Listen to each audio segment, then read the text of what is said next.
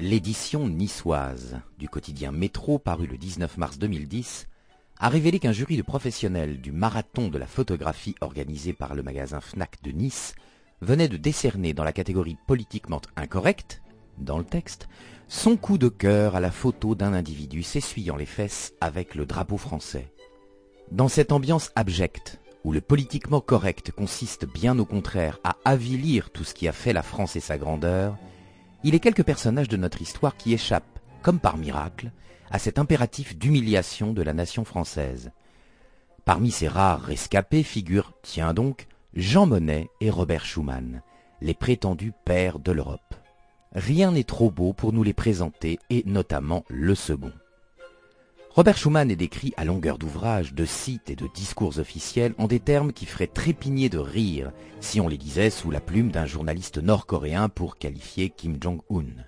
Schumann aurait ainsi été un apôtre laïque, un Gandhi chrétien, d'une audace inouïe, un homme sans ambition, d'une totale sincérité et humilité intellectuelle, le plus modeste des grands hommes, ayant la haine viscérale du mensonge, aspirant à la sainteté, etc., etc. Le présent dossier, conçu à l'occasion du 60e anniversaire de la déclaration du 9 mai 1950, a pour objet de rétablir la vérité historique sur un personnage qui fut servile devant tous les puissants, lâche en temps de guerre, traître à la République et finalement manipulé par les Américains. Jean-Pierre Schumann, 1837-1900, père de Robert Schumann, était un Mosellan né français à Évranges, village lorrain à la frontière franco-luxembourgeoise. C'était un propriétaire terrien, partiellement exploitant agricole et partiellement rentier. Il avait servi dans l'armée française sous Napoléon III en 1870. Mais après Sedan et l'annexion de l'Alsace-Lorraine au Reich, il n'avait pas usé du droit d'option pour sa patrie, la France. Il avait préféré devenir citoyen allemand. La mère de Robert Schumann, Eugénie Duren, était une luxembourgeoise née à Bettembourg, qui avait acquis la nationalité allemande lors de son mariage avec Jean-Pierre Schumann. Robert Schumann, fils unique du couple, naquit citoyen allemand le 29 juin 1886 au Luxembourg où la famille s'était installée.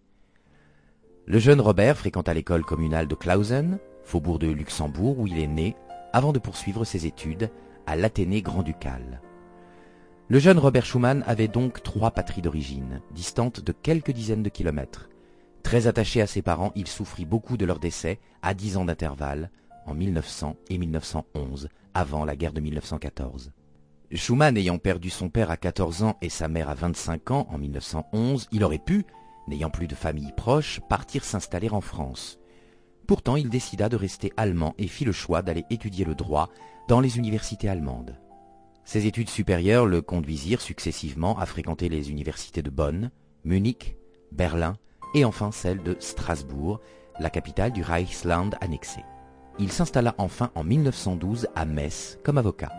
Comme le note l'historien François Roth, Robert Schumann se montra ainsi un parfait sujet de l'Empire allemand, respectueux des autorités et de l'ordre établi, et ne participant à aucune des manifestations du souvenir français. En 1908, âgé de 22 ans et vivant seul avec sa mère veuve, Robert Schumann se fait réformer, prétendument pour raison médicale. Cette décision, qui n'est pas si banale à l'époque et qui ne plaide guère pour le courage et l'ardeur au combat du jeune Schumann, lui vaut d'être exempté du long service militaire allemand de deux ans. Toutefois, la guerre de 1914 mobilise plus largement que le service en temps de paix et il est affecté sous uniforme allemand de 1915 à 1918 comme adjoint d'administration au responsable de la sous-préfecture allemande de Boulay en Moselle. Ce travail, qui n'est pas subalterne compte tenu des diplômes et du métier d'avocat de Robert Schumann, lui vaudra d'être accusé en 1919 par plusieurs organes francophones lorrains d'avoir servi comme officier de l'armée allemande et d'avoir été embusqué dans cette sous-préfecture. Si polémique il y eut, c'est bien que son attitude suscitait pour le moins des débats. De fait, selon François Roth, Schumann a raisonné jusqu'en 1917, je cite, comme s'il devait rester allemand. Ce n'est qu'en 1918 qu'il se rend à l'évidence de l'approche des fêtes allemandes et du retour de l'Alsace-Lorraine à la France. Du coup, il renverse totalement sa position. Dans une lettre à son cousin Albert Duren, écrit en 1920, Robert Schumann raconte que la France, je la connaissais très très superficiellement. Mais il raconte qu'en 1918, il aboutit à une confiance et à une affection sans réserve pour la grande famille, la France, qui nous accueillait. Après la défaite allemande de 1918, il s'adapte donc immédiatement à sa nouvelle patrie et prétend la servir comme la précédente. Si l'on ne veut pas être injuste, il faut reconnaître que la situation des Alsaciens mosellans n'était pas facile à l'époque et que beaucoup vécurent comme un drame le fait d'être tiraillés entre deux pays. On comprend que les populations durent se plier à une autorité puis à une autre. Il n'en demeure pas moins que tous n'agirent pas, loin de là, comme le brave Robert Schumann, toujours aussi respectueux des autorités et de l'ordre établi. Car après avoir continuellement fait le choix de l'Allemagne et avoir servi comme officier allemand à l'abri dans un bureau jusqu'en 1918, il proclama sans le moindre délai de décence sa confiance et son affection sans réserve pour la France lorsque la défaite allemande fut en vue et décida aussi sec d'y entamer une carrière politique. La personnalité de Robert Schumann commence ainsi à se dessiner. C'est un jeune homme obéissant, pour ne pas dire servile devant les puissants du moment, doublé d'un opportuniste. En termes triviaux, Robert Schumann n'apparaît pas seulement comme une girouette, mais aussi comme un tartuffe, ayant le culot de donner à ses retournements de veste une dimension romanesque pour ne pas dire morale. Le retour de l'Alsace-Moselle à la France en 1918 ne remplit pas d'une joie sans mélange les milieux catholiques, lorrains, conservateurs, dont fait partie Robert Schumann. Il redoute les retrouvailles juridiques avec une république française perçue comme anticléricale, car l'Alsace-Moselle, devenue allemande en 1871, n'a pas connu la dissolution des ordres religieux entre 1902 et 1904 décidée en France, et n'a pas connu non plus la séparation de l'Église et de l'État, qui constitue l'un des fondements essentiels de notre laïcité et de notre pacte républicain depuis 1905. Argument touchant davantage le portefeuille, le clergé mosellan vit encore sous le régime du Concordat de 1801 et bénéficie, à ce titre, des subventions publiques qui ont été supprimées dans le reste de la France. Afin d'échapper à pareil sort, L'aumônier de Robert Schumann dissuade en 1919 celui-ci d'entrer dans les ordres et le pousse plutôt à se présenter aux élections législatives afin qu'il tente d'y sauver le régime du Concordat en Alsace-Moselle. L'aumônier le lui écrit en ces termes Je pense que tu as quelque chose à faire dans le monde et que les saints de demain seront des saints en veston. Dans le long panégyrique qu'il lui a consacré en 2003, Michel Albert, secrétaire perpétuel de l'Académie des sciences morales et politiques, précise qu'à ce tournant de sa carrière, si Robert Schuman se résigne ainsi à s'engager dans la vie politique pour y tenter d'appliquer la doctrine sociale de l'Église, ce n'est pas sans regret. Il déclare Combien aurais-je préféré me consacrer à ma profession, aux œuvres religieuses et sociales et à ma famille. Famille au demeurant réduite car il est resté toute sa vie célibataire. Cette résignation est-elle sincère, comme semble le penser son agiographe ou ne serait-elle pas plutôt la première manifestation de ce caractère roublard, typique de tous les tartuffes de la politique, qui lèvent les yeux au ciel en jurant qu'ils n'ont accepté un mandat électif ou un portefeuille de ministre que contraints et forcés pour céder à la pression de leurs amis? Comme on va le voir, la suite de la biographie de Robert Schumann permet, à notre avis, de choisir sans hésiter cette seconde hypothèse. Mais il semble que même Michel Albert ait un doute, puisque son éloge outrancier devant l'Académie portait un titre involontairement, narquois, repris d'une formule de Jacques Fauvet. Robert Schumann, le contemplatif dix fois ministre, avec un point d'exclamation. Quoi qu'il en soit, Robert Schumann va très vite se faire une raison de ne pas avoir choisi d'entrer au petit séminaire. Élu d'une des circonscriptions de Metz aux élections législatives de fin 1919, celui qui se résignait à s'engager dans la vie politique va siéger au Palais Bourbon sans discontinuer de 1919 à 1940, d'abord à l'Union républicaine Lorraine, petit parti régional associé au Bloc national, puis à Poincaré, ensuite à partir de 1931 au Parti démocrate populaire, un des ancêtres du MRP. Une sorte de record. Comme le note Michel Pierre Cellini, l'activisme parlementaire de Robert Schuman va se révéler modeste et banal si ce n'est qu'il s'oppose nettement à la partie anticléricale de la politique du cartel des gauches de 1924 à 1926, conformément à la mission que lui a confiée son aumônier. Comme le note Michel Albert, Schumann va en effet contribuer dans une large mesure au maintien des particularismes linguistiques, sociaux et religieux de l'Alsace-Moselle, en particulier le régime concordataire.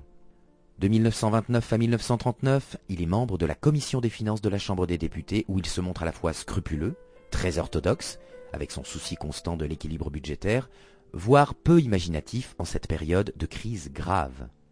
Robert Schuman va bien sûr se montrer défavorable au Front populaire de 1936 à 1938, mais moins pour le caractère social des mesures votées que pour les menaces sur la propriété patronale ou la structure du budget dont les projets gouvernementaux lui semblent être porteurs. Il est hostile à l'office du blé, hostile à la modification du statut de la Banque de France, hostile à la dévaluation du franc. Bref, Robert Schuman se montre comme toujours respectueux des autorités et de l'ordre établi. Sur cette période de l'entre-deux-guerres, il apparaît en fait non seulement comme un parlementaire catholique ultra-conservateur, mais aussi comme fort peu républicain. Anti-laïque, Robert Schuman se fait le défenseur vigilant du statut scolaire des départements recouvrés.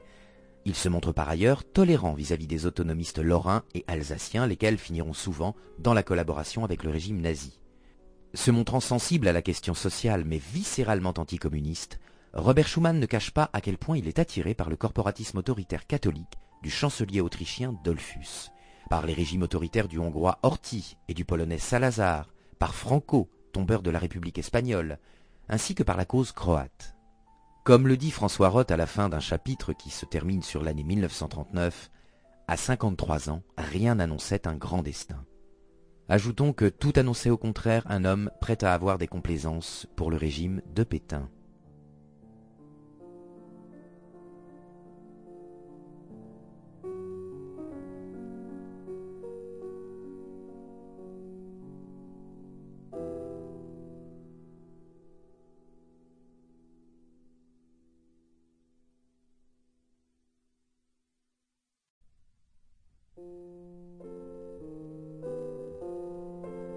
La seconde partie des années 30, se clôturant par le désastre de 1940, va jeter une lumière encore plus crue sur cette attirance de Robert Schuman pour les régimes à poigne, attirance soigneusement gommée du dogme européiste et des manuels d'histoire de nos jours. Dès le 30 septembre 1938, Robert Schuman applaudit aux accords de Munich, par crainte d'une nouvelle guerre qu'il juge désormais fratricide. Certains peuvent trouver évangélique ce qualificatif de fratricide, mais d'autres y verront plutôt l'odieuse tartufferie de quelqu'un qui feint de ne pas voir la différence de nature entre le régime nazi et la République française, et qui insiste de ce fait sur une nécessaire entente entre les deux pour éviter la guerre. Les collaborationnistes français ne diront pas autre chose pour justifier ensuite les pires bienveillances à l'égard du régime hitlérien. L'offensive allemande du 10 mai 40, conduisant en quelques semaines à la défaite de la France, Robert Schuman pense dès le 12 juin qu'il faut mettre bas les armes. Est-ce là le propos d'un Gandhi chrétien ou la réaction habituelle, décidément lassante de Quardise, du réformé de 1908 et du planqué de 1915 La suite des événements est encore plus compromettante et c'est alors que les analyses divergent. Pour Michel-Pierre Chéligny, dont le texte est repris sur le site officiel de la Fondation Robert Schuman, Nommé sous-secrétaire d'État aux réfugiés dans le gouvernement de Paul Reynaud en mars 1940, Robert Schuman est maintenu à ce poste, en son absence, dans le gouvernement Pétain, du 16 juin au 10 juillet 1940, et vote les pleins pouvoirs à ce dernier le 10 juillet, Laval lui ayant certifié que seul le maréchal était capable de conserver l'Alsace-Moselle à la France. En un mot, Robert Schuman aurait ainsi été nommé au premier gouvernement Pétain par hasard et l'intéressé aurait ensuite voté les pleins pouvoirs au maréchal par patriotisme, du fait de sa crainte de voir l'Alsace-Moselle repasser sous souveraineté allemande. Le problème de cette présentation des événements est qu'elle n'est tout bonnement pas crédible quand on la remet en perspective de la personnalité de Robert Schuman. Outre qu'il a toujours été respectueux des autorités et de l'ordre établi, il était très attiré, on l'a vu, par tous les nouveaux régimes autoritaires européens à forte connotation catholique, Autriche, Espagne, Portugal, et l'on ne dispose pas d'éléments pouvant laisser penser qu'il ait été un critique du pétainisme. En outre, ses origines et ses choix de jeune adulte permettent de douter que la perspective de voir l'Alsace-Moselle redevenir allemande lui ait paru spécialement intolérable par principe. N'ayant pas peur du ridicule, Michel Albert, secrétaire perpétuel à l'Académie des sciences morales et politiques, va pourtant encore plus loin lorsqu'il affirme que, le 10 juillet 40, Robert Schuman vote les pleins pouvoirs au maréchal Pétain, puis, sans avoir été consulté, il apprend qu'il avait été maintenu dans ses fonctions antérieures de sous-secrétaire d'État aux réfugiés. Qui peut croire un instant à cette fable d'un homme ayant été député pendant 21 ans et ministre depuis quatre mois, qui aurait été nommé au gouvernement sans son consentement, et qui n'aurait pas protesté pendant près d'un mois, faute d'en avoir été informé.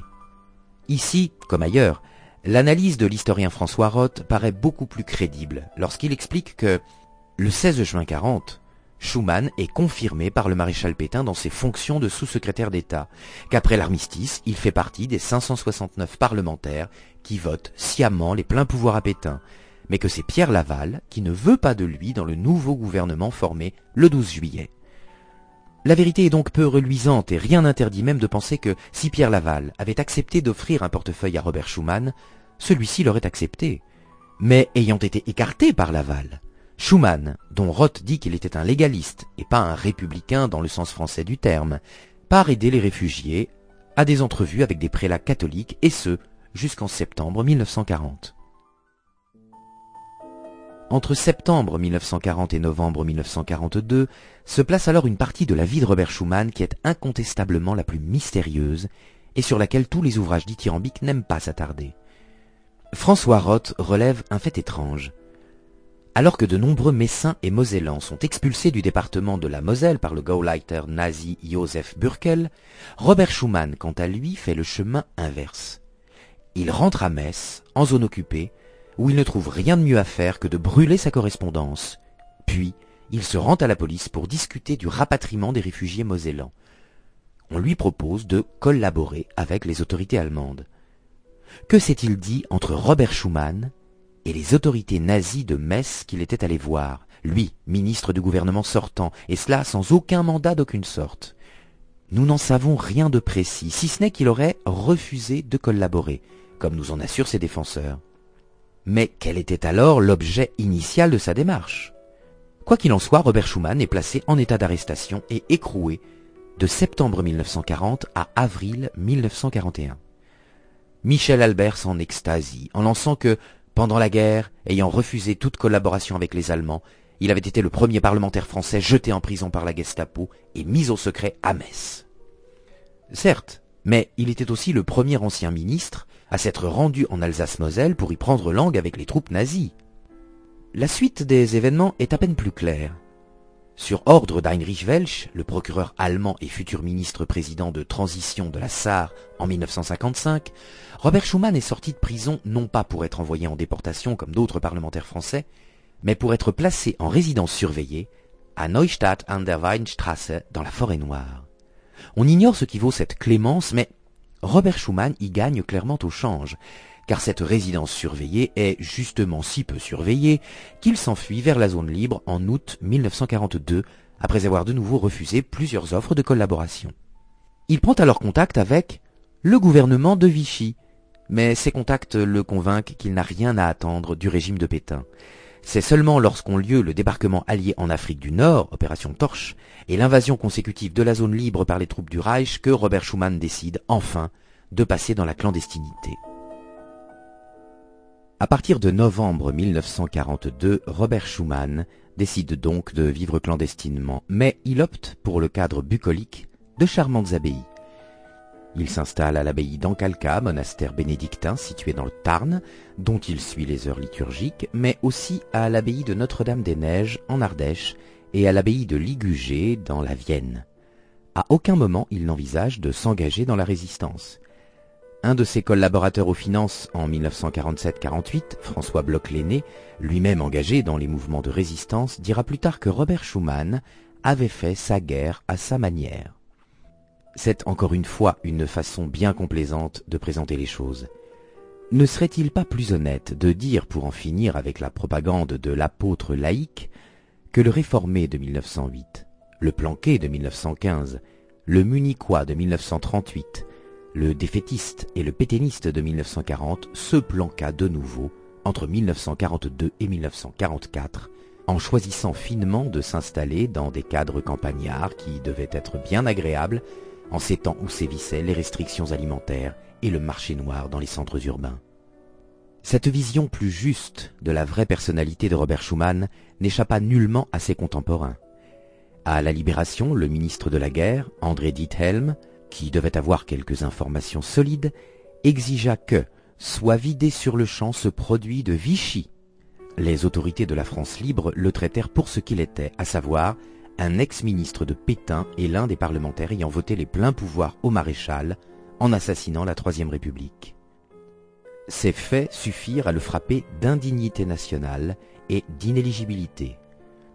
Toute honte bue et mue par l'ambition dévorante de reprendre des responsabilités politiques, cet homme sans ambition, d'une totale sincérité et humilité intellectuelle, pour reprendre le jugement burlesque repris par Michel Albert à André Philippe, finit par écrire au général de Gaulle le 4 juillet 1945 pour le supplier de lui retirer ses marques d'infamie. Des amis, pour reprendre l'expression de Michel-Pierre Kellini, intervinrent auprès du chef du gouvernement provisoire pour appuyer cette demande. Quels amis? Très probablement le clergé mosellan, mais aussi probablement le Vatican de XII. Charles de Gaulle, qui avait une piètre image de Robert Schumann, mais qui, en homme d'État, avait le souci d'apaiser les tensions entre Français, céda à la supplique et intervint pour que l'affaire fût classée.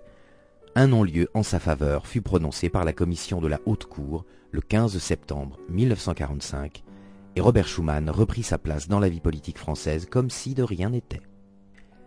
À peine relevé de sa peine d'inéligibilité pour collaboration, Robert Schumann se lance donc dans la politique de la quatrième République.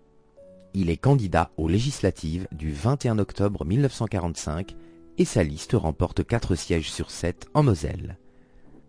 C'est ici le lieu de souligner plusieurs points importants du personnage, à commencer par ses qualités médiocres d'homme d'État et de parlementaire. François Roth écrit Robert Schumann était dépourvu des qualités brillantes, de l'ampleur de vue, de l'audace sans scrupules qui font les personnages hors normes. Il dit aussi que sa vie n'était pas celle d'un de ces grands individus qui ont façonné l'histoire. Michel Albert relève qu'il était au physique comme un grand diable à la silhouette terne et voûtée, vieillissant avant l'âge, dépourvu de séduction. Tous ces traits en firent une cible privilégiée pour les caricaturistes qui représentait ce parlementaire comme un curé de campagne, sans soutane. Tous les observateurs de l'époque se retrouvent pour stigmatiser, parfois méchamment, ses piètres qualités oratoires et son apparence physique, qui ne cadrent pas avec l'image d'un grand responsable politique. Selon M. Borne, on s'endormait en écoutant sa parole lente, appliquée, sans aisance. Selon Jacques Fauvet, il donnait l'impression d'être un orateur qui pèse longuement ses arguments, comme un vieux pharmacien ses pilules. Selon Georges Bidault, président de son parti, le MRP, et qui ne l'aimait pas, Robert Schuman était un moteur à gaz pauvre. Il avait une frêle silhouette et une voix nasillarde. Lui-même d'ailleurs reconnaissait Je ne suis pas orateur. Certains brocardaient son allure de jeune communiant monté en graines, d'autres celle d'un homme qui est né vieux. Discret, terne, Effacé, il faisait l'impossible pour ne pas se faire remarquer. Mais au-delà de ces apparences, Raymond Poitvin, pourtant l'un de ses admirateurs, souligne à quel point Robert Schumann ne manquait pas d'habileté dans le jeu politique de la quatrième République. Il le décrit comme feutré, faux naïf, comme ayant le sens de la manœuvre politicienne, comme jouant un rôle clé dans la plupart des crises ministérielles avec un sens aigu des dosages politiques. Il précise que Robert Schuman savait aussi contourner les questions indiscrètes des parlementaires soit en commission, soit en débat public, et qu'il estimait devoir informer le Parlement le plus tard possible, sous peine de compromettre une négociation. Relevons que ces descriptions trahissent ce qu'a d'évidemment mensonger l'idée selon laquelle il aurait pu être nommé au gouvernement de Pétain sans son accord et y rester près d'un mois sans le savoir. Elle montre aussi ce qu'ont de naïf les descriptions qui nous présentent comme un modèle de sincérité et d'intégrité cet homme suprêmement retors, ayant réussi le tour de force d'être dix fois ministre sous la quatrième République.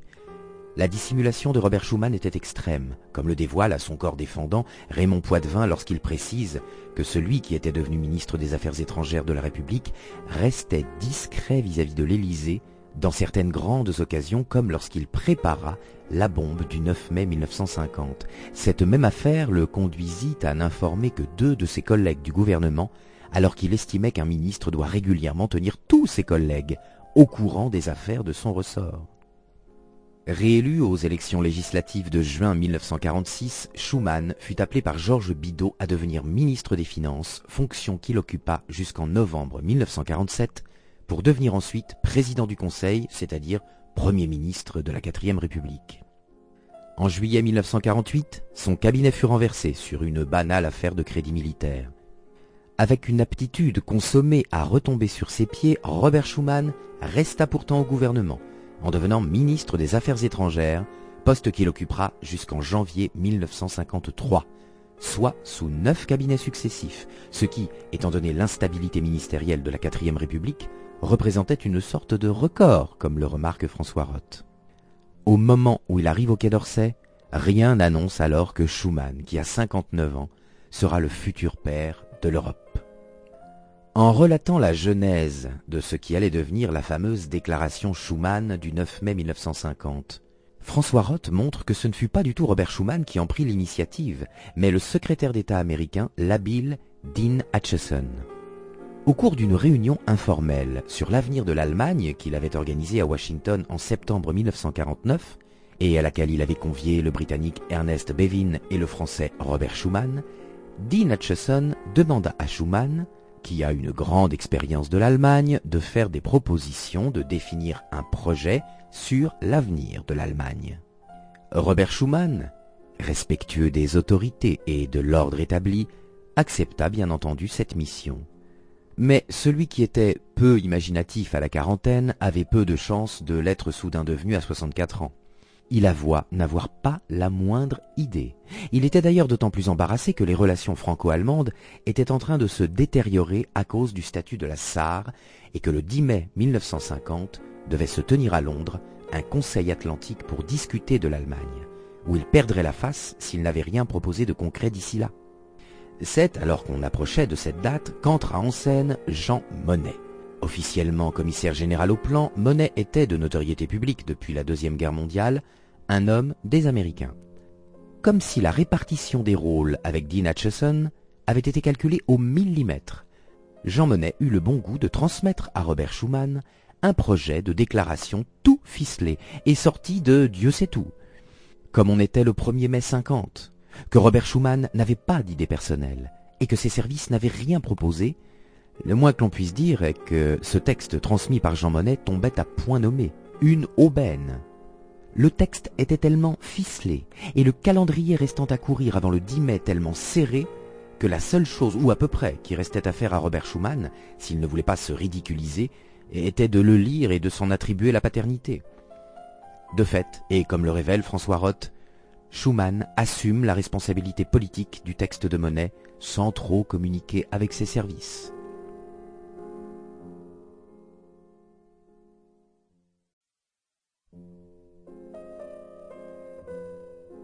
Le fait que la déclaration Schuman n'est de Schuman que le nom de celui qui l'a lu devant la presse stupéfiera sans doute les lecteurs de 2010, les révoltera ou les laissera incrédules.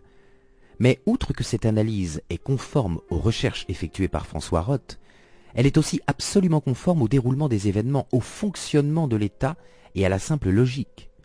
Expliquons pourquoi. Le 9 mai 1950, Robert Schuman, flanqué de son mentor Jean Monnet, lut sa déclaration dans le salon de l'horloge du Quai d'Orsay devant la presse. Puis, chose étonnante, il quitta rapidement la salle pour ne répondre à aucune question, ni des journalistes, ni de ses propres collaborateurs éberlués. Il s'agissait pourtant d'une véritable bombe, et l'annonce tout à trac de la mise en commun des ressources stratégiques du charbon et de l'acier entre la France et l'Allemagne, de la création d'une haute autorité commune indépendante des gouvernements et de la perspective d'une fédération européenne, laissa l'assistance, dont quelques 200 journalistes, complètement médusés. L'historiographie officielle explique d'ordinaire que le travail avait été entouré de la plus grande discrétion afin d'éviter les inévitables objections ou contre-propositions qui en aurait altéré à la fois le caractère révolutionnaire et le bénéfice lié à l'effet de surprise. Mais de qui se moque-t-on?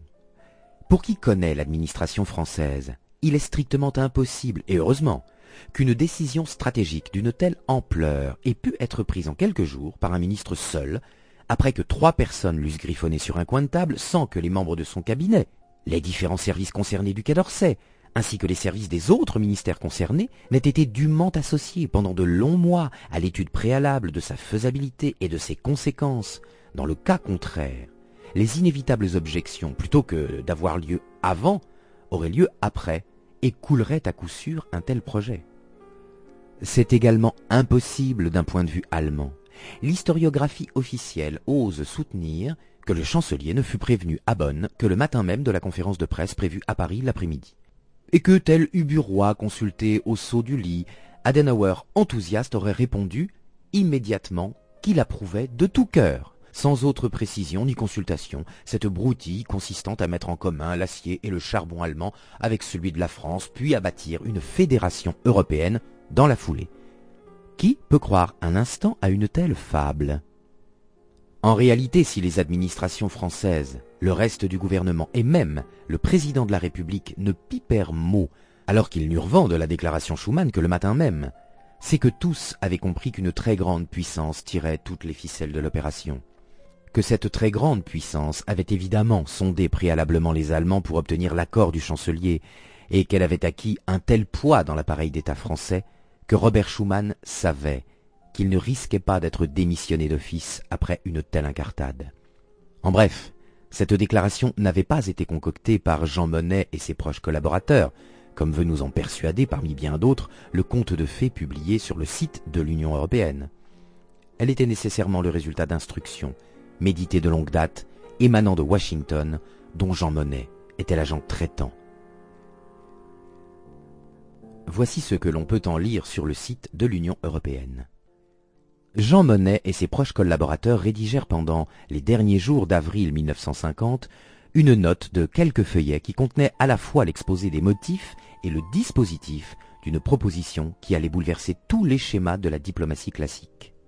Loin de procéder aux traditionnelles consultations auprès des services ministériels compétents, Jean Monnet veilla à ce que ce travail soit entouré de la plus grande discrétion afin d'éviter les inévitables objections ou contre-propositions qui en auraient altéré à la fois le caractère révolutionnaire et le bénéfice lié à l'effet de surprise. En confiant son document à Bernard Clapier, directeur du cabinet de Robert Schuman, Jean Monnet savait que la décision du ministre pouvait modifier le cours des événements. Aussi, quant au retour d'un week-end dans sa région Lorraine, Robert Schuman annonça à ses collaborateurs J'ai lu ce projet, j'en fais mon affaire, L'initiative était alors dans le champ de la responsabilité politique. Au moment même où le ministre français défendait sa proposition, dans la matinée du 9 mai devant ses collègues du gouvernement, un émissaire de son cabinet le communiquait en main propre au chancelier Adenauer à Bonn. La réaction de ce dernier fut immédiate et enthousiaste. Il répondit immédiatement qu'il approuvait de tout cœur la proposition. Fin de citation. Il existe un autre élément capital, qui prouve que la déclaration du 9 mai 1950, dite déclaration Schuman, et que la méthode dite méthode Monet ont été inspirées l'une et l'autre par les États-Unis d'Amérique. C'est l'histoire des États-Unis elle-même. Un rapide retour en arrière sur les origines de la nation américaine et sur sa politique extérieure est ici nécessaire. La Révolution américaine, qui devait conduire à l'indépendance des États-Unis d'Amérique, a commencé par un événement qui est resté connu dans l'histoire sous l'intitulé de Partie de thé de Boston, la Boston Tea Party. Au début des années 1770, le gouvernement britannique de George III et de son premier ministre William Pitt, confronté à des difficultés budgétaires, se trouva dans la nécessité d'augmenter les recettes fiscales de la couronne. L'idée retenue fut de taxer plus lourdement les marchandises importées par la Compagnie des Indes britanniques, en particulier celle que cette compagnie avait le privilège exclusif de vendre aux colonies britanniques d'Amérique. Cette pression fiscale accrue, jointe à ce monopole, fut la goutte d'eau qui fit déborder le vase chez les riches colons de la Nouvelle-Angleterre. Le 16 décembre 1773, quelques-uns d'entre eux montèrent à bord des navires de la compagnie qui étaient amarrés dans le port de Boston, se saisirent de leur cargaison, du thé en l'espèce, et en jetèrent les caisses par-dessus bord, d'où le surnom plaisant de Tea Party. Loin d'être une simple anecdote, ce fait historique est au contraire riche de trois enseignements capitaux pour bien comprendre les aspects centraux de la mentalité et de l'histoire américaine. Le premier élément, c'est que la Révolution américaine a commencé pour un problème de droit de douane. C'est un point de départ extrêmement différent de la Révolution française, qui a débuté, 16 ans après, sur des revendications tout autres. Égalité de tous face à l'impôt, approbation de tous sur l'usage des impôts, droit de chasse pour tous, égalité d'accès aux emplois publics pour tous. Le deuxième enseignement, c'est que la Révolution américaine a été lancée par des colons riches et esclavagistes, qui revendiquaient la liberté du commerce et non une liberté universelle. Du reste, alors que la Révolution française abolira totalement l'esclavage le 4 février 1794, Napoléon le rétablira partiellement en 1802 et il sera définitivement aboli par le décret Schulcher du 27 avril 1848.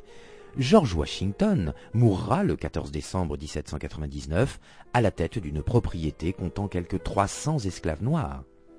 Les États-Unis n'aboliront définitivement l'esclavage que le 13 décembre 1865 par le 13e amendement de la Constitution américaine, étant ainsi le dernier pays blanc à le faire, après même l'abolition du servage en Russie par le tsar Alexandre II le 3 mars 1861. Troisième enseignement pour les Américains. L'instance qui fixe les règles du commerce extérieur est l'instance qui dirige les autres. Ce point est sans doute le plus décisif.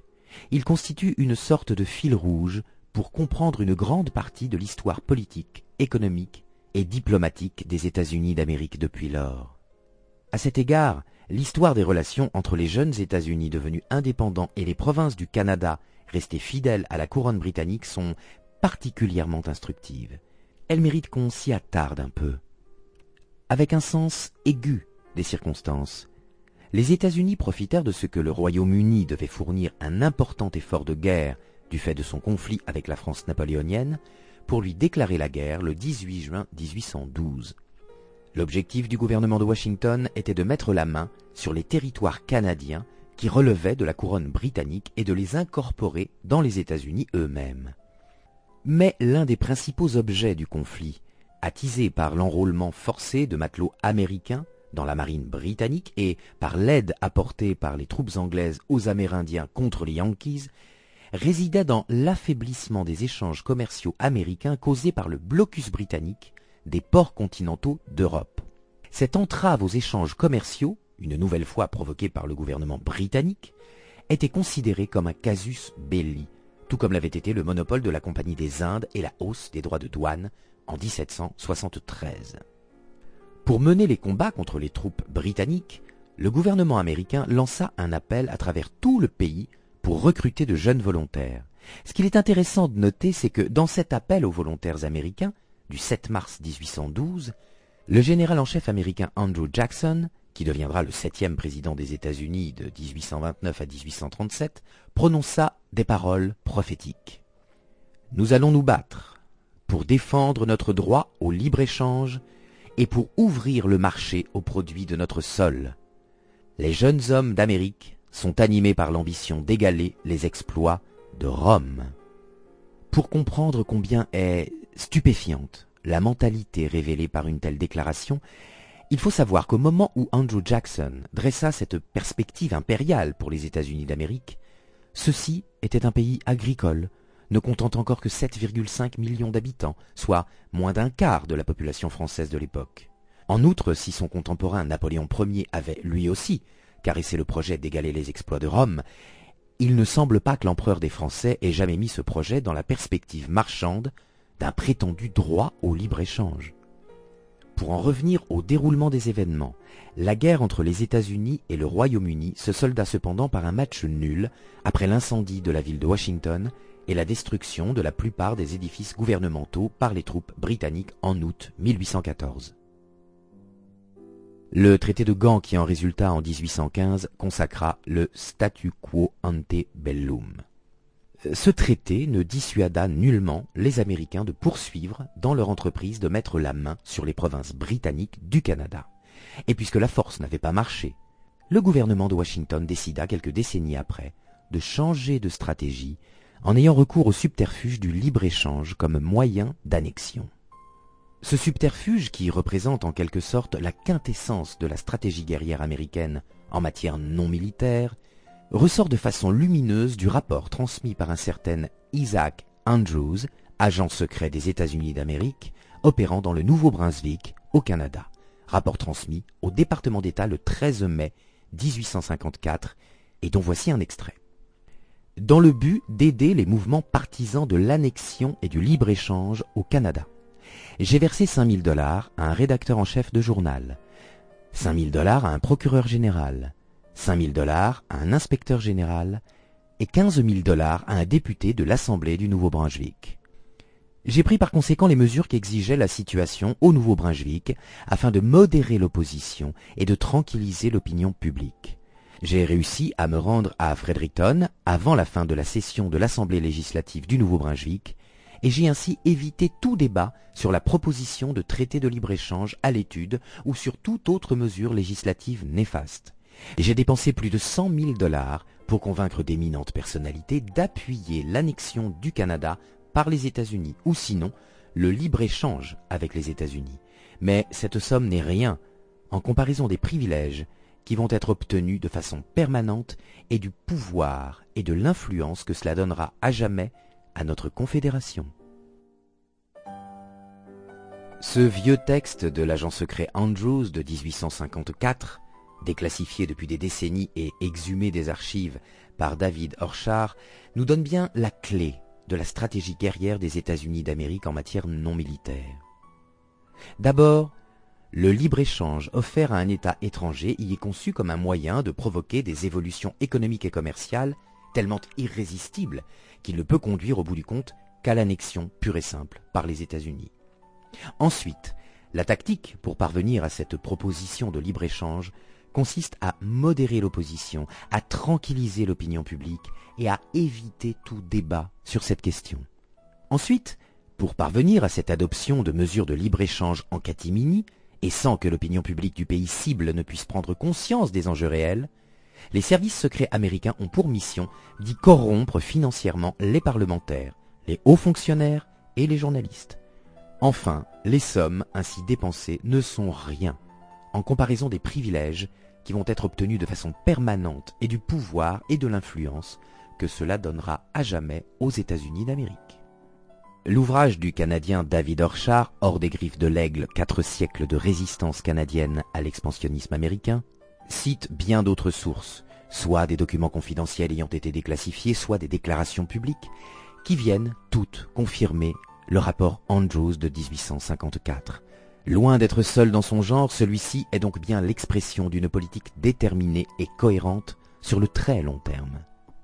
Ainsi, six ans après le rapport Andrews, c'est le consul américain à Montréal qui écrit à son ministre, le secrétaire d'État américain Lewis Cass, en 1860, Le traité de libre-échange entre les États-Unis et le Canada est en train de transformer tranquillement mais sûrement les cinq provinces canadiennes en États de l'Union.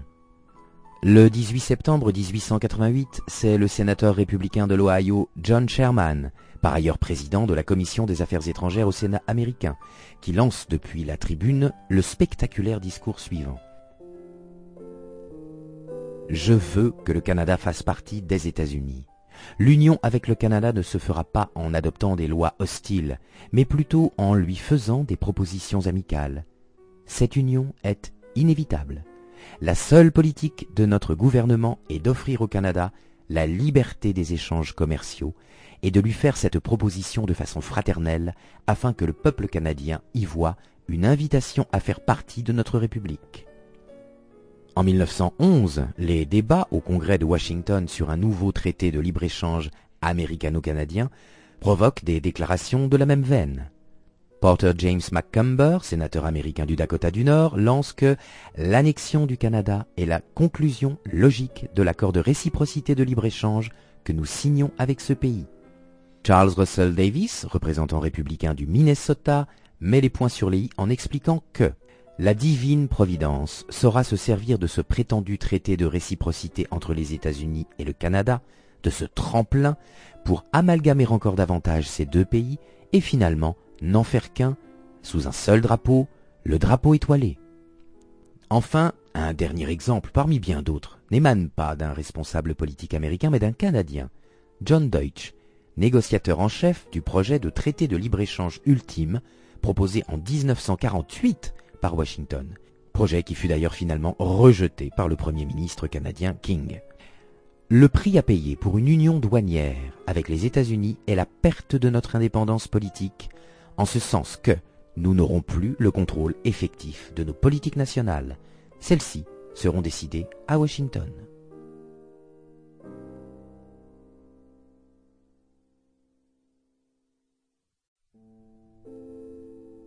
C'est dans l'ensemble du contexte historique qui vient d'être décrit qu'il faut maintenant replacer la déclaration proposant de créer la communauté européenne du charbon et de l'acier, texte surnommé déclaration Schuman, au motif qu'elle fut lue par Robert Schuman, ministre français des Affaires étrangères, le 9 mai 1950 à Paris.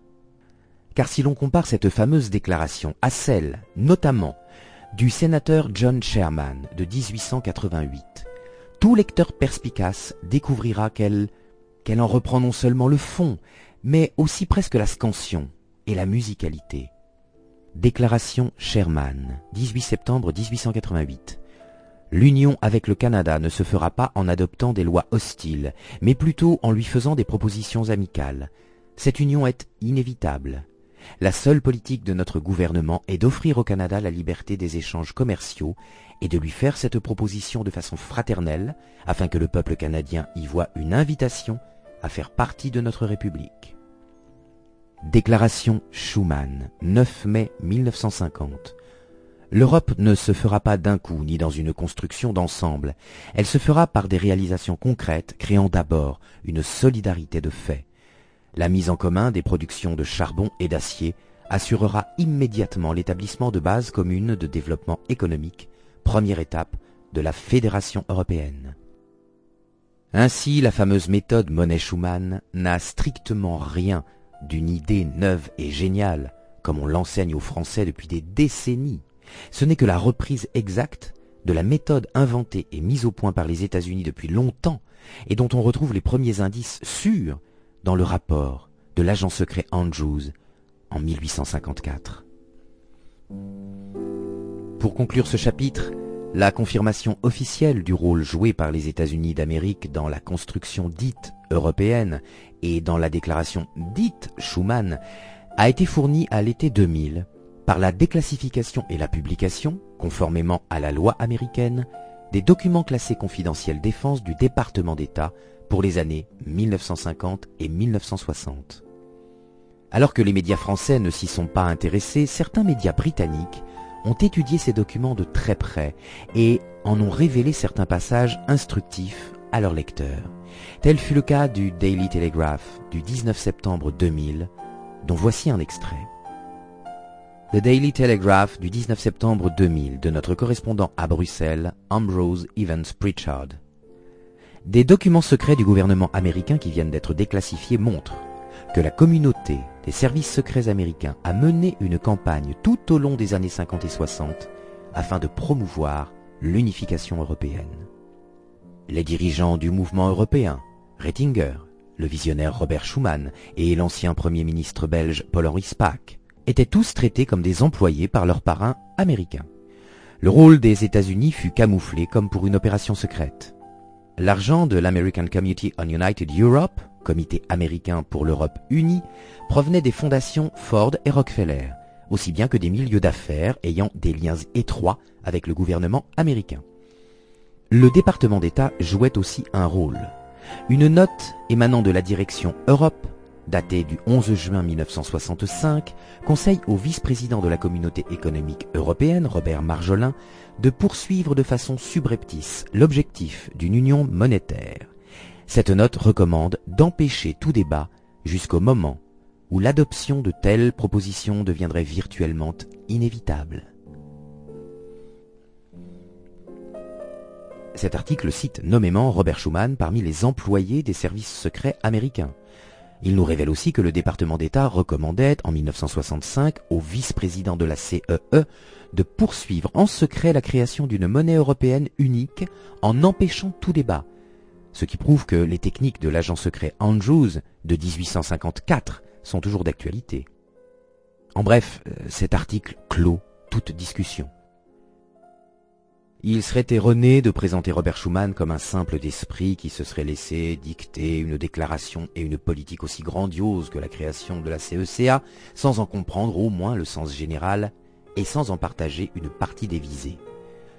Robert Schuman était respectueux des autorités et de l'ordre établi, et peu imaginatif, c'est un fait.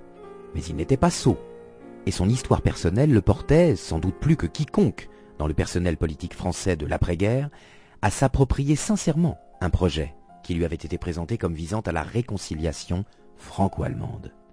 Lui qui avait applaudi aux accords de Munich de 1938 parce qu'il y voyait le moyen d'arrêter les préparatifs d'une guerre fratricide entre la France et l'Allemagne, ne pouvait qu'être séduit par cette idée de construction européenne, venue certes d'outre-Atlantique, mais dont la présentation avait dû lui être faite habilement par Monet. Cette idée était d'ailleurs en harmonie parfaite avec son engagement chrétien, son admiration pour le philosophe Jacques Maritain, et plus encore avec les orientations générales du pape Pie XII qui œuvrait publiquement pour que les partis démocrates chrétiens européens bâtissent une Europe unie face à la menace de l'athéisme soviétique. C'est dire si l'idée de Dean Acheson, secrétaire d'État américain qui avait demandé en septembre 49 à Robert Schuman de réfléchir à l'avenir de l'Allemagne, avait été génialement élaborée. En faisant porter leur projet de construction européenne par un tel homme, les Américains n'apparaissaient pas au grand jour. Coup de maître diplomatique, la construction européenne pouvait être présentée aux populations avec le concours de médias complaisants, à la fois comme un projet d'origine française et comme un projet visant à la réconciliation franco-allemande. Une présentation savamment trompeuse, mais qui est toujours d'actualité dans nos médias et dans nos partis politiques, comme le prouve parmi tant d'exemples le titre du livre en 1999 consacré à la construction européenne par le journaliste Alain Duhamel, Une ambition française. Mais, comme les trains, un projet peut en cacher un autre et il n'est pas sûr que Robert Schuman ait perçu la stratégie américaine vis-à-vis de l'Europe dans toute sa rouerie et toute son ampleur. Car la déclaration qui porte son nom n'était que l'un des éléments, le premier, de la toile d'araignée dans laquelle Washington avait prévu de ligoter les États d'Europe les uns après les autres. Schuman n'a peut-être pas compris que le plan réel de Washington, avec cette construction européenne, était de neutraliser tous les États d'Europe en les liant de plus en plus nombreux et jusqu'à l'absurde dans une tour de Babel totalement ingérable du fait de l'irréductible antagonisme des intérêts nationaux. Un ensemble autobloquant, dont seul Washington pourrait être le fédérateur extérieur, comme le dénonça si lucidement Charles de Gaulle dans sa conférence du 15 mai 1962, 15 mois avant que ne meure Robert Schuman dans un semi-oubli. Preuve que Charles de Gaulle était un grand homme d'État et que Robert Schuman, non. Voici donc l'extrait de cette conférence de presse de Charles de Gaulle à l'Élysée, le 15 mai 1962. On nous dit Fondons ensemble les six États dans une entité supranationale. Ainsi ce sera très simple et très pratique. Ce sont des idées qui peuvent peut-être charmer quelques esprits, mais je ne vois pas du tout comment on pourrait les réaliser pratiquement, quand bien même on aurait six signatures au bas d'un papier. Il est vrai que, dans cette Europe intégrée, comme on dit, il n'y aurait peut-être pas de politique du tout. Cela simplifierait beaucoup les choses. En effet, dès lors qu'il n'y aurait pas de France, pas d'Europe, qu'il n'y aurait pas une politique, faute qu'on puisse en imposer une à chacun des six États, on s'abstiendrait d'en faire. Mais alors, peut-être ce monde se mettrait-il à la suite de quelqu'un du dehors, qui lui en aurait une. Il y aurait peut-être un fédérateur, mais il ne serait pas européen. Et ce ne serait pas l'Europe intégrée. Ce serait tout autre chose, de beaucoup plus large, de beaucoup plus étendu, avec, je le répète, un fédérateur. Peut-être est-ce cela qui, dans quelques mesures et quelquefois, inspire certains propos de tel ou tel partisan de l'intégration de l'Europe. Alors il vaudrait mieux le dire. S'il n'y avait pas eu Robert Schuman, le projet américain de vassalisation de l'Europe dans un glacis géostratégique aux ordres de Washington aurait évidemment été poursuivi. Sans doute le profil franco-germano-luxembourgeois de Robert Schuman, idéal pour servir de père porteur à la déclaration Etchison-Monet, aurait-il été difficile à remplacer, mais peu importe. On peut être certain que les Américains, aidés de Jean Monnet, auraient bien fini par dénicher un responsable politique de la quatrième République, prêt à jouer ce rôle assez valorisant au regard de l'histoire immédiate de père de l'Europe. et de Français artisans de la réconciliation franco-allemande.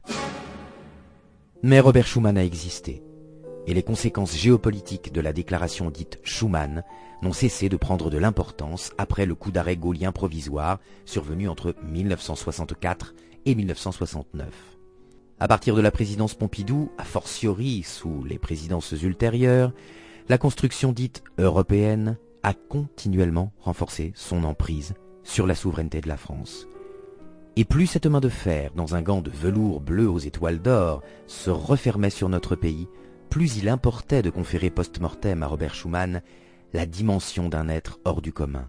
Il fallait décrire toute cette opération aux jeunes générations avec les couleurs d'une épopée, en leur cachant soigneusement qu'elle était depuis le début pilotée par Washington. C'est la raison pour laquelle on a assisté à partir des années 70 à la fabrication progressive d'un mythe autour de la personnalité de Robert Schumann.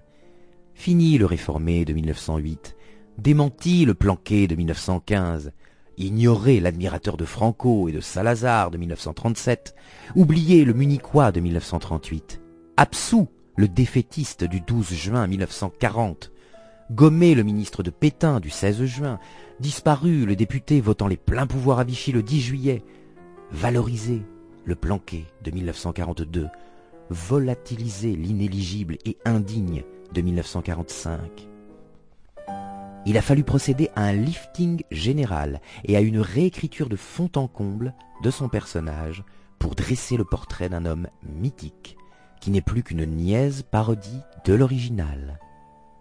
Cet homme complexé, ultra-conservateur, respectueux des autorités et de l'ordre établi, cette personnalité banale et peu imaginative, ce faux naïf, ayant un sens aigu des dosages politiques de la quatrième République, est ainsi devenu peu à peu une légende, un homme illustre, d'une audace inouïe, qui n'a jamais cherché ni les honneurs, ni la gloire, qui n'avait ni ambition personnelle, ni plan de carrière, Député malgré lui, puis ministre malgré lui, il aspirait non au pouvoir, mais à la sainteté.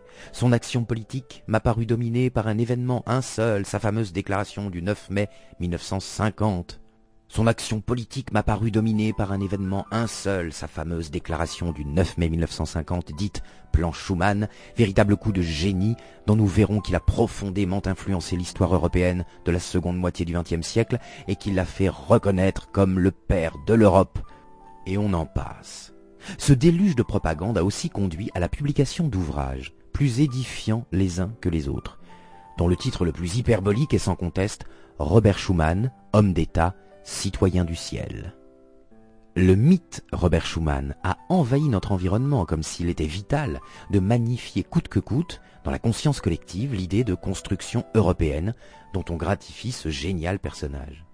On ne compte plus les avenues, boulevards ou places dans des dizaines de villes de France. Pour cet homme qui était, paraît-il, le plus modeste qui soit, cette gloire post-mortem, attribuée pour une déclaration qu'il ne fit que lire, doit être difficile à supporter. Participant à ce mouvement général, l'Église catholique a très officiellement décidé d'ouvrir, le 9 juin 1990, la procédure pour faire de Robert Schumann un authentique saint.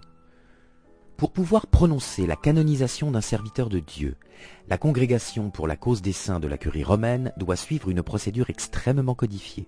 Selon le droit canon de la Sainte Église, la procédure de canonisation doit franchir plusieurs étapes et, dans le cas général, franchir d'abord le stade dit de la béatification, au terme duquel le postulant est reconnu comme étant bienheureux. Une béatification n'aboutit qu'après une longue procédure préparatoire, mise en route par l'évêque du lieu où est décédé le candidat et soutenue par une dévotion populaire, avec appel de témoins, favorables ou contraires, et examen de preuves écrites. Le tout doit être confirmé par un miracle, obtenu par l'intercession céleste de la personne concernée. Quatorze ans après avoir été officiellement ouverte, la procédure de canonisation de Robert Schumann a franchi une nouvelle étape très importante le samedi 29 mai 2004. Ce jour-là, l'évêque de Metz a officiellement clôturé le procès diocésain du diocèse de Metz en vue de la béatification de Robert Schumann et a transmis l'ensemble des pièces justificatives au Vatican. Au cours de la cérémonie, des scellés à la cire ont ainsi été apposés sur la caisse contenant les documents qui vont être transmis à la congrégation pour les causes des saints. Monseigneur Pierre Raffin, évêque de Metz, a ensuite clôturé le procès diocésain en vue de la béatification de Robert Schumann. À l'issue de la cérémonie de clôture du procès diocésain, les participants se sont recueillis sur la tombe de Robert Schumann afin de témoigner de la dévotion populaire requise pour mener à bien ce procès. Le Vatican ne peut prononcer la béatification que si le défunt produit un miracle officiellement reconnu, et ne peut prononcer ensuite la canonisation, ouvrant droit à un culte universel, que si le défunt a produit deux miracles. Le cardinal français Paul Poupard avait certes déjà fait savoir que la création de l'Europe était un miracle, qui pourrait être pris en compte pour la béatification éventuelle de Robert Schumann. Ce miracle n'a cependant pas été retenu par la Congrégation pour les causes des saints, sans doute plus consciente que le cardinal Poupard, du rôle qui jouèrent des agents bien terrestres nommés Harry Truman, Dean Acheson, Jean Monnet et toute la puissance militaire, diplomatique, financière et idéologique des États-Unis d'Amérique. Un autre miracle est donc attendu avant de prononcer la béatification de Robert Schumann, comme le reconnaît sans embâge le site robertschumann.com. En ce qui concerne le procès canonique de Robert Schumann, un miracle dûment reconnu et authentifié n'a pas encore eu lieu. Dans l'attente de ce miracle, et puisque le procès diocésain a été conclu favorablement, Robert Schumann est d'ores et déjà devenu vénérable et peut donc faire l'objet d'un culte local. Tel est bien le cas.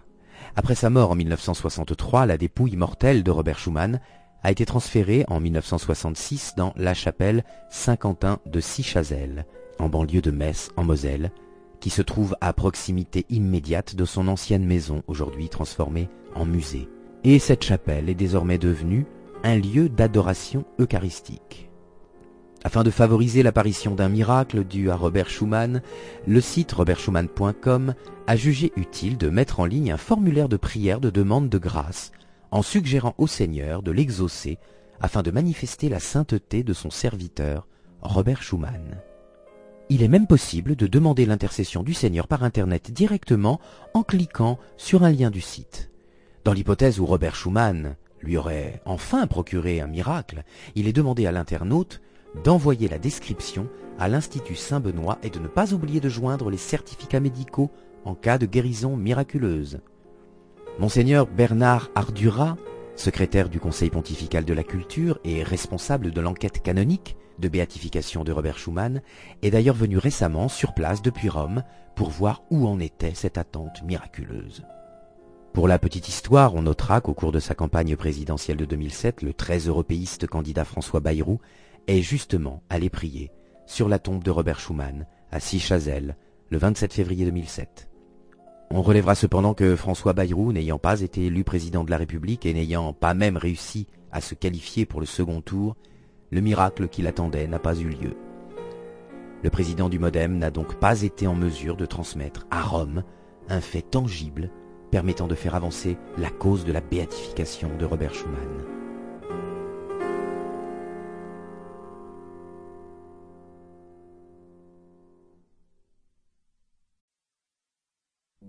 La fabrication du mythe a cependant une contrainte. C'est que l'ensemble des grands médias et des partis politiques les monopolisant verrouillent sévèrement toute expression de la vérité. Enfin et pour conclure, on relèvera ce fait étrange déjà soulevé par certain nombre de blogs et reconnu même par l'encyclopédie Wikipédia, que les chéquiers en euros imprimés par presque toutes les banques portent un extrait de la déclaration du 9 mai 1950 créant la communauté européenne du charbon et de l'acier. Tout un chacun peut en faire l'expérience en sortant son chéquier quel qu'il soit, à condition de s'armer d'une loupe très puissante on découvre que les lignes sur lesquelles on inscrit le montant en toutes lettres, l'ordre, le lieu, la date et les deux barres obliques sont en fait constituées d'un texte en caractère microscopique qui reprend la phrase la plus célèbre de la déclaration Schuman et qui est la suivante. L'Europe ne se fera pas d'un coup, ni dans une construction d'ensemble, elle se fera par des réalisations concrètes, créant d'abord une solidarité de fait. Cette découverte a conduit un certain nombre d'internautes à y voir une volonté de propagande insidieuse sous forme de messages subliminaux. C'est sans doute conclure un peu hâtivement, car la police de caractère est si microscopique qu'il est difficile à un œil de déceler que le trait, en réalité non homogène, est constitué d'un alignement de lettres minuscules. Et il est quasiment impossible, même à un œil de lynx, de pouvoir lire le texte sans l'aide d'une loupe puissante. Les tenants d'une explication rationnelle assurent quant à eux qu'il n'y a là rien que de très normal. Ce ne serait qu'un simple dispositif de sécurité destiné à rendre plus ardu le travail des éventuels contrefacteurs de chèques. Cette explication n'emporte cependant pas non plus la conviction, d'une part parce que l'on peut douter qu'un tel dispositif puisse gêner les faussaires alors que les chiffres en code barre et les filigranes d'échecs sont assurément plus compliqués à reproduire. D'autre part parce que même dans l'hypothèse du dispositif de sécurité, rien n'obligeait à prendre une série de lettres et encore moins une phrase symbole de la construction européenne. Pourquoi par exemple ne pas avoir choisi la première phrase de la Déclaration des droits de l'homme ou la devise de la République? Et que diraient ceux qui ne voient pas malice dans cette reprise, si la phrase utilisée au lieu d'être un extrait de la déclaration Schumann était un verset des évangiles ou du Coran, ou un extrait de Mein Kampf d'Hitler, ou le premier couplet de l'International. C'est pourquoi cette apposition systématique de la déclaration Schumann sur toutes les formules de chèque, opérée en catimini, et sans que l'on sache qui en a eu l'initiative, laisse un sentiment de profond malaise. N'est-elle pas allégorique, au fond, de toute la trop fameuse méthode Monet-Schumann, inventée à Washington, et consistant à mettre en place de façon subreptice et non démocratique une structure politique ne recueillant pas l'assentiment conscient des populations. En 1950, la création d'une communauté du charbon et de l'acier n'était que le premier étage d'une fusée conçue aux États-Unis, dont le deuxième allait être la communauté européenne de défense et dont l'objet final était de transformer l'Europe occidentale en un glacis géostratégique américain face au glacis géostratégique soviétique. Mais il était évidemment exclu de présenter le projet ainsi. Les opinions publiques européennes, et en particulier les Français et les Italiens, où les partis communistes inféodés à Moscou représentaient près de 30% de l'électorat, l'auraient immédiatement empêché. C'est d'ailleurs ce qui arriva en 1954 avec la CED, que l'alliance entre les gaullistes du RPF et les communistes firent échouer. Il fallait donc trouver un stratagème pour avancer masqué et pour donner à croire aux opinions publiques que la création de la CECA était d'origine européenne. C'est ici qu'il faut chercher les raisons qui ont conduit le gouvernement américain du président Truman à avoir recours à Robert Schuman pour prendre la responsabilité politique d'une déclaration conçue outre-Atlantique, rédigée et transmise à l'intéressé par Jean Monnet, l'éternel monsieur Bons Office au service de Washington. En utilisant le ministre français des Affaires étrangères, Truman et Dean Acheson, le secrétaire d'État américain, firent preuve d'une grande sagacité politique. On peut même dire d'un coup de génie, qui leur avait d'ailleurs peut-être été soufflé par Jean Monnet. Car l'homme Schuman présentait de merveilleux atouts pour servir le dessein de Washington. Né allemand, puis devenu français, n'ayant jamais combattu l'Allemagne et ayant même soutenu les accords de Munich, le ministre français offrait un profil de rêve pour égarer les opinions publiques. Il leur donnait à penser que la CECA était une construction européenne, imaginée par un Français, et dont l'objectif était de parvenir à la paix et à la réconciliation franco-allemande. Son catholicisme ostentatoire et ses liens avec le Vatican de Pie XII constituaient un atout décisif complémentaire pour présenter l'opération sous une forme propre à séduire les mouvements démocrates chrétiens de l'après-guerre et les nombreux intellectuels chrétiens de cette époque. Lorsque Raymond Poitevin décrit la proposition de Robert Schuman de créer une communauté européenne du charbon et de l'acier comme un geste téméraire à l'époque qui soulignait le désir de pacification, notamment avec l'Allemagne, on est en plein mythe. Le geste en question n'était pas de Robert Schuman. La pacification avec l'Allemagne n'en était qu'une présentation pour les opinions publiques. Et il n'avait rien de bien téméraire puisque le ministre français, notoirement peu courageux, ne faisait que se plier aux desiderata de la superpuissance américaine. Aujourd'hui, l'Union européenne que nous avons sous les yeux ne correspond en rien à l'espèce de fraternité européenne et chrétienne symbolisée par Schuman, mais ressemble en tout à une colonie américaine exclusivement fondée sur le culte de l'argent roi et de la liberté du commerce, bref, sur le matérialisme le plus cynique et le plus désespérant. Aussi la personnalité de Robert Schuman n'intéresse-t-elle à peu près plus personne, pas plus que son apostolat laïque, et tout le monde ressent en son fort intérieur le caractère artificieux des propos dithyrambiques qui lui sont consacrés. Du reste, comme le révèle cruellement François Roth, les discours où le nom de Schumann est évoqué sont des textes pauvres, convenus, rédigés par des attachés de cabinet qui travaillent à partir de notices de dictionnaires ou d'Internet. Et pourquoi cela? Parce que, comme le dit pudiquement Michel Pierre Kellini, pourtant sur le site même de la Fondation Robert Schuman, il convient de ne pas surdimensionner son rôle ou sa clairvoyance. Toute la construction européenne n'est pas son œuvre. Voilà qui est joliment dit. Au fond, Robert Schuman ne fut, tristement, qu'un prête-nom.